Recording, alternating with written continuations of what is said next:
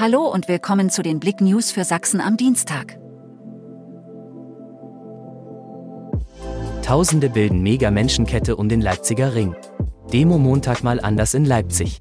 30 Minuten lang hat der Leipziger Ring am Montagabend geleuchtet. Unter dem Motto Leipzig leuchtet haben sich tausende Menschen an den Händen gefasst und eine Mega-Menschenkette gebildet. Damit wollten die Organisatoren ein deutliches Zeichen gegen die wöchentlich stattfindenden Montagsspaziergänge, in die sich auch Rechtsextreme einreihen, setzen. Überblick: Diese Faschingsumzüge finden 2023 in Sachsen statt. Die Karnevalssaison spitzt sich ihrem Höhepunkt zu.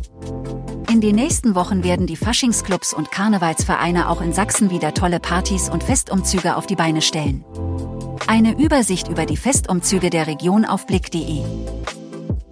Unfall mit Winterdienst in Grünhain-Bayerfeld. Zu einem Unfall kam es auf der August-Bebel-Straße, Kreuzung am Bockwald, am frühen Dienstagmorgen. Nach ersten Informationen vor Ort fuhr der PKW aus Richtung am Bockwald auf die August-Bebel-Straße und beachtete dabei den Winterdienst nicht.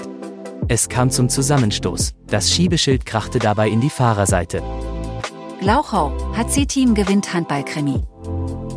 Das war nichts für schwache Nerven. Handball-Oberligist HC Glauchau-Marana hat im Krimi gegen den Tabellenzweiten HG 85 Köthen einen 31 zu 30 Sieg gefeiert.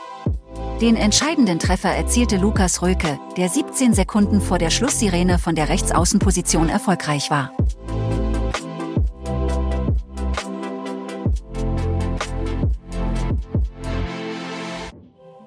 Danke fürs Zuhören. Mehr Themen auf blick.de